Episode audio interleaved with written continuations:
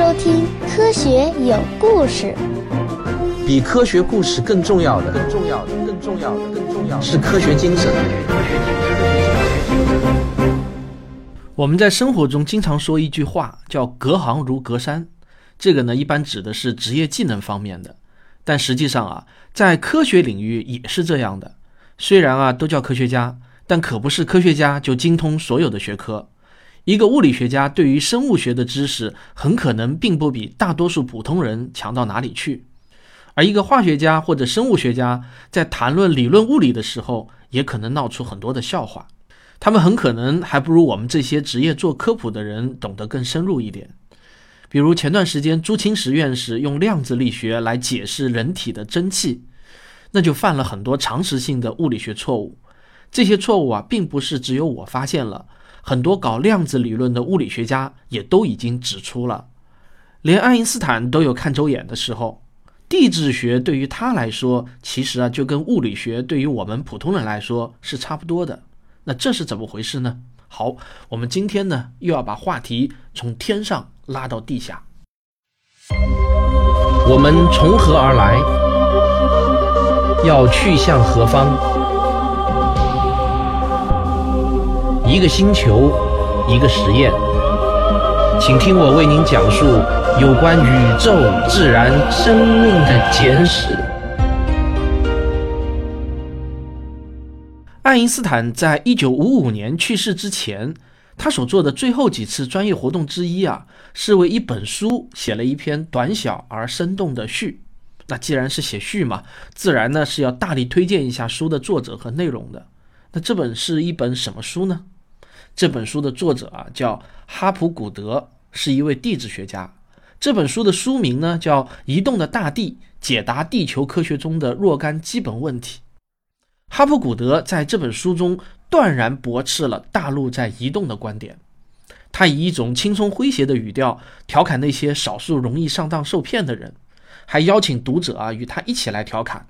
他说啊，居然有些人认为某些大陆的形状明显吻合。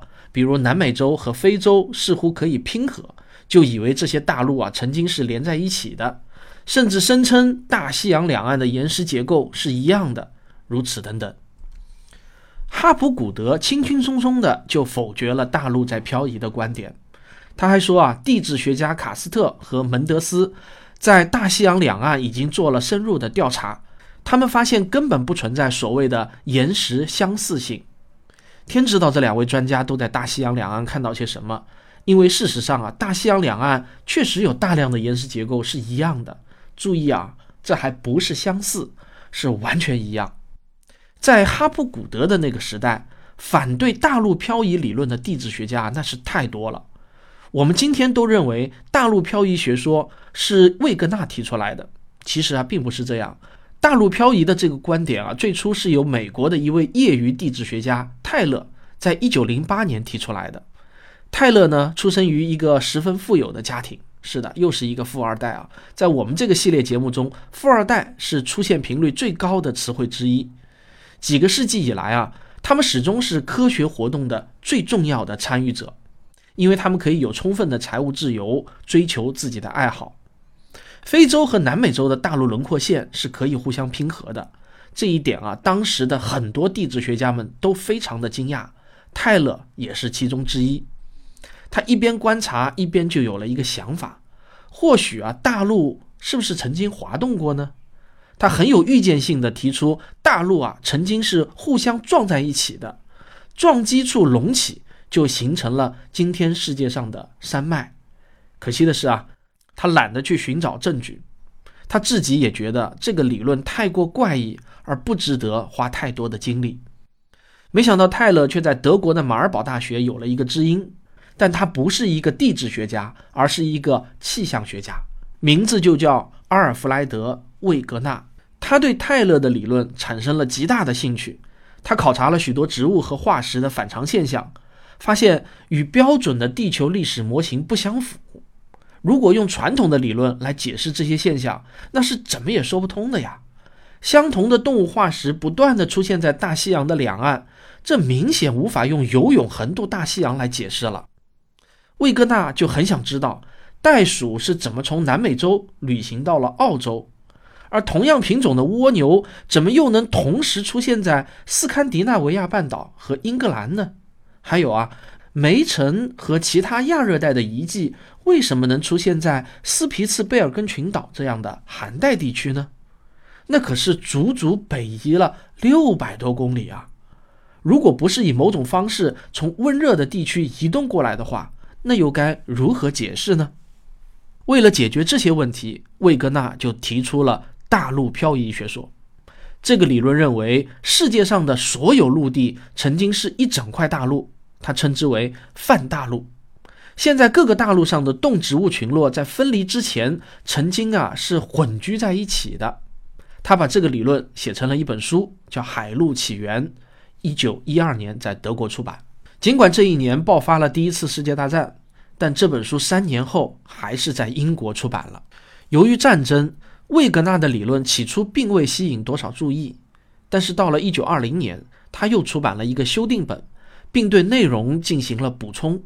很快啊，他的理论成为了讨论的热点。其实呢，大地在运动这个观点在地质学界是有共识的，只不过啊，不是水平移动，而是上下的起伏运动。这种垂直方向上的大地运动被称为地壳均衡，这是一代又一代地质学人的基本信条。尽管一直以来就没有人能够提出一个好的理论来解释地壳为什么会这样运动，具体又是怎样运动的。有一种说法叫烤苹果理论，这种理论认为熔岩状的地球在冷却的过程中变得皱缩，啊，就好像烘烤一只苹果，于是呢就会形成凹地，也就是海洋和凸起，啊，就是山脉。那这种理论啊，其实根本经不起推敲。赫顿在很早以前就指出过，要真是这样一种静态的演变，那么侵蚀作用早就削平了凸起，填平了凹地。结果呢，就会使得地球成为一个没有什么特征的平滑球体。另外还有一个问题，就是卢瑟福和索迪在上世纪指出的，由于元素的衰变，地层中蕴含着巨大的热量，这些热量多的不可能出现那种冷却和皱缩。再说啊，假如这个理论是对的，那么地球上的山脉就应该平均分布在地球的表面，显然不是像今天这样。而且所有的山脉应该都是差不多的年龄，但上世纪初人们就已经发现，有些山脉，比如乌拉尔山脉和阿巴拉契亚山脉，比另一些山脉，比如阿尔卑斯山和落基山脉要古老个几亿年。很明显啊，是时候该提出一个全新的理论了。但不幸的是啊，魏格纳却不是地质学家们希望看到的那位奠基人。首先。魏格纳的激进观点冲击了地质学家们最基本的信条，这就已经得不到多少人的好感了。然后啊，魏格纳本人他居然没有地质学的教育背景，这种具有挑战性的学术观点，即便来自一个地质学家，也足以给学界带去阵痛。那又怎么可能让魏格纳来提出呢？看在上帝的份上，他是一个气象学家，说白了就是一个气象员，一个德国的气象员而已嘛。这种偏见是魏格纳自己无法补救的缺陷，因此呢，那些自以为真正的地质学家们就想尽一切办法要推翻他的证据，贬低他的见解。为了绕开化石分布的问题，他们不惜啊按需架设起了远古大陆桥。当法国和佛罗里达都发现了生活在同一时期的远古山指马的时候，一座横穿大西洋的大陆桥便横空出世。然后，当一种远古的叫墨的动物被确认同时存在于南美洲和东南亚的时候，又一座大陆桥出现了。很快啊，在史前海洋地图上便几乎画满了假设的大陆桥，从北美到欧洲，从巴西到非洲，从东南亚到澳洲，再从澳洲到南极洲。这些触须一样的连接物不仅可以根据需要出现在任何地方。把活着的生物成群结队的从一个大陆转移到另一个大陆，而且啊还非常自觉的消失，不留任何痕迹。当然，所有的大陆桥都得不到任何证据的支持，实在没有什么比这个错得更离谱的。然而，在此后的整整半个世纪中，这居然是地质学的正统观念。不过啊，貌似万能的大陆桥也有解释不了的事情。有一种欧洲知名的三叶虫在纽芬兰被发现了，并且啊，只在岛的一侧边存在。没有人能够令人信服的解释为什么三叶虫能穿过三千公里的汹涌大海，却绕不过仅有三百公里宽的一个岛角呢？还有一个更加反常的现象，另外有一种三叶虫在欧洲和美国西北部的太平洋沿岸都有发现，这就不是一座大陆桥能解决的了，需要的是一座立交桥了。但即便如此，一九六四年底出版的《大英百科全书》在提到各种不同的理论的时候，依然说魏格纳的理论充满许多严重的理论难题。确实，魏格纳也会犯错误，比如他断言格陵兰岛每年向西移动大约一点六公里，这明显是错的。说一点六厘米还差不多。尤其是啊，他无法对大陆为什么会漂移提出有说服力的解释。如果要相信魏格纳的理论，那么你就不得不接受巨大的陆地就像根犁一样在实心的地壳上推过，但却没有在后面留下一点儿的沟痕。以当时的知识水平，无法合理解释到底是什么力量驱动着如此巨大的移动。就这样过了很久，那些正统的地质学家们才开始慢慢的转变观念。喝口水，上个小广告。我的科普著作《时间的形状》各大网店和电子书阅读平台有售，感谢大家对我的厚爱，使得这本书已经成为史上最畅销的中文原创科普书之一。作为生日礼物送给朋友，那是再合适不过了。你也可以在我的微信公号中买到亲笔签名本，但价格会略高于网店哦。广告结束，正片开始。第一个开始反水的主流地质学家是英国的霍姆斯。我们之前的节目讲到过，他在确定地球年龄方面做了大量的工作。他也是认识到地层中的放射热量会在地球内部产生对流现象的首位科学家。从理论上来说，这种力量大到足以使得大陆在地球表面四处滑动。在他1944年出版的影响力巨大的畅销教科书《物理地质学原理》中，他也正式提出了。大陆漂移理论，这个理论中的一些基本原则，直到今天依然是对的。但就当时来说啊，这个观点还是激进的，受到了广泛的批评。尤其是在美国，对漂移学说的抵制要比其他国家更长久。但也有一位美国的评论家发愁地说：“这个霍姆斯的论点听上去非常的清晰，说服力很强，学生们慢慢的都会相信他的。”这位评论家说的这些话。语气非常的认真，毫无挖苦的意思。霍姆斯的学说有理有据，在其他国家对他的支持虽然呢很谨慎，但是稳定的增长。到了一九五零年，英国科学促进会在年会上进行了一次表决，结果啊，大约已经有半数的与会者接受了大陆漂移的观点。但是那位固执的哈普古德却在不久后引用了这个数据作为证据。说明英国的地质学界有多可悲的走入了误区。有意思的是啊，霍姆斯自己有时候也会动摇。在一九五三年，他承认说，对大陆漂移学说，我从未摆脱过令人烦恼的不安。从我的骨子里来说，我觉得这个假说是一种幻想。不过，大陆漂移学说在美国也并不是完全得不到支持。哈佛大学的代理就为他辩护。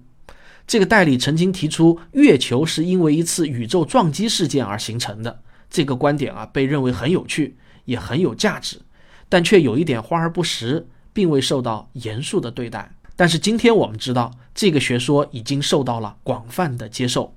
但在当时啊，美国大多数的学院派依然坚持他们的信念，那就是大陆永远固定在现有的位置上。至于地球的那些表面特征，应该可以用其他一些原因来解释，而不是非要用侧向移动来解释。听到这里啊，大家可能会对魏格纳的遭遇愤愤不平，对科学界的这种保守感到恼火。但其实呢，科学从来就是这样运行的。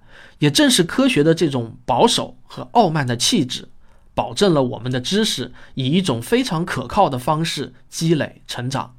新的理论替代旧的理论，那是需要非常过硬的证据才行的，啊，往往呢也需要非常长的时间。但另一方面，我们也看到，科学啊，最终还是认证据，不认权威，这就是科学的自我纠错机制。中国传统文化中的一些糟粕，我相信也一定会被证据慢慢的抛弃。有意思的是呢，石油公司的地质学家很多年来早已经明白，如果想要找到石油，就得把板块构造导致地表移动当做是理所当然的事情才行。可遗憾的是啊。石油地质学家他们不写学术论文，他们只负责找石油。有关地球的理论中，还有一个主要的疑问没有被解决，也可以说接近于解决了。这个疑问就是地球上的那些沉积物都去哪儿了？每年地球上的河流都会给海洋带去巨量的侵蚀物，例如啊，光是钙就有五亿吨。如果你用输送的速度乘上已经持续的年数，就会得到一个非常惊人的数字：从海洋底部应该堆起高达二十公里高的沉积物。换句话说啊，早就应该堆得高出海面了。长期以来，科学家们则用了一个最方便的方法来处理这个不可思议的问题，那就是视而不见。但是啊，这个疑问无法再被忽视的时刻，最终还是要到来的。在二战期间，美国海军有一艘。约翰逊角号战斗运兵舰，这艘舰的舰长是一位普林斯顿大学的矿物学家赫斯。这艘舰艇装备了一台最新的深海探测仪，叫做回声探测仪。这个仪器的原始设计目的是为了增加舰船在抢滩登陆时候的机动性，但赫斯却敏锐地意识到它可以用来做科学研究。于是啊，赫斯从来不关掉它，哪怕是在远海上。甚至是在战斗最为激烈的时候，结果他的发现完全出乎人们的意料。如果海底真的像人们以为的那样古老，那么就应该覆盖着一层厚厚的沉积物，就像河底或者湖底的淤泥一样。但是赫斯的探测却显示出，海底什么都有，就是没有一层又黏又平滑的古老泥沙。海底到处是峡谷、沟堑和裂缝，还有星罗棋布的海底火山。所有这一切啊，都是一个谜。但赫斯正身处在战争之中，他只能把这些想法暂时扔在脑后。战争结束后，赫斯回到了普林斯顿，重新执起了教鞭。然而，海底之谜却始终萦绕在他的脑海中。在这期间，海洋学家在上世纪五十年代对海底进行了更为精细的考察，他们发现了一个更加令人惊讶的事情：地球上最雄伟。最壮观的山脉不是在地上，而是在水下，至少主体部分是在水下。它沿着全世界的海床不断的延伸，就像网球上的花纹一样。如果你从冰岛出发，顺着这些山脉朝南走，就可以到达大西洋的中心，然后再绕过非洲的底部，穿过印度洋和南太平洋，直达澳大利亚下面的太平洋，接着。它以一定的角度斜穿太平洋，仿佛是为了形成加州半岛，却突然隆起，形成了美国的西海岸，直抵阿拉斯加。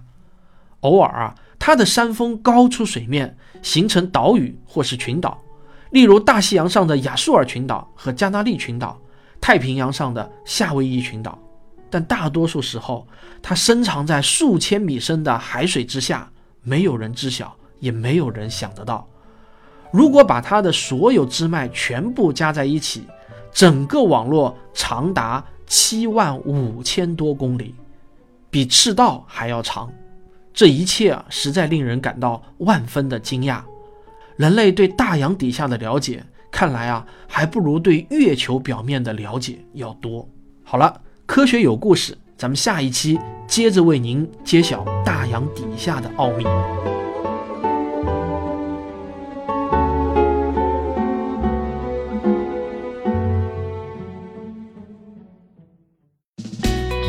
是刘敬正，我是汪杰，我是吴黎明，我是王木头，我是旭东，我是卓老板，我们是科学声音。这个我最近啊参加了一个叫做《十万少年漫游世界十大名校》的节目的录制。这个节目啊就是带领观众参观全世界最出名的十一所世界名校。比如美国的哈佛、麻省、英国的剑桥、牛津大学等等。每一期节目啊，都会有一个叫做“汪老师五分钟小课堂”的视频。这个呢，是由我来花五分钟的时间讲解这些名校中的一位知名校友。这个节目呢，是打算从今年的十一月十一日啊，也就是双十一节那一天正式开播。它是一个叫做 Aha School 的机构制作的。首播呢，也不是放在各大视频网站，而是在他们自己的微信公号中。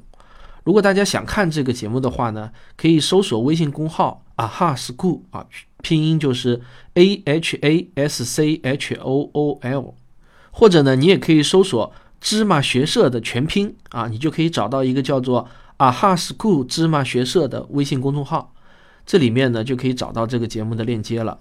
欢迎大家来收看我给他们录制的独家视频节目哦。现在啊，作为一个职业的科普人，这样的活动我还是非常高兴能够参与的，既能发挥我的特长，做我喜欢的科普工作，还能获得劳动报酬，形成良性的循环。我也欢迎各个机构来找我干活，我保证是价格公道，童叟无欺啊。好，感谢收听本期节目。如果您喜欢我的节目，请别忘了点一下订阅。也可以打赏以资鼓励。好，谢谢大家，我们下期再见。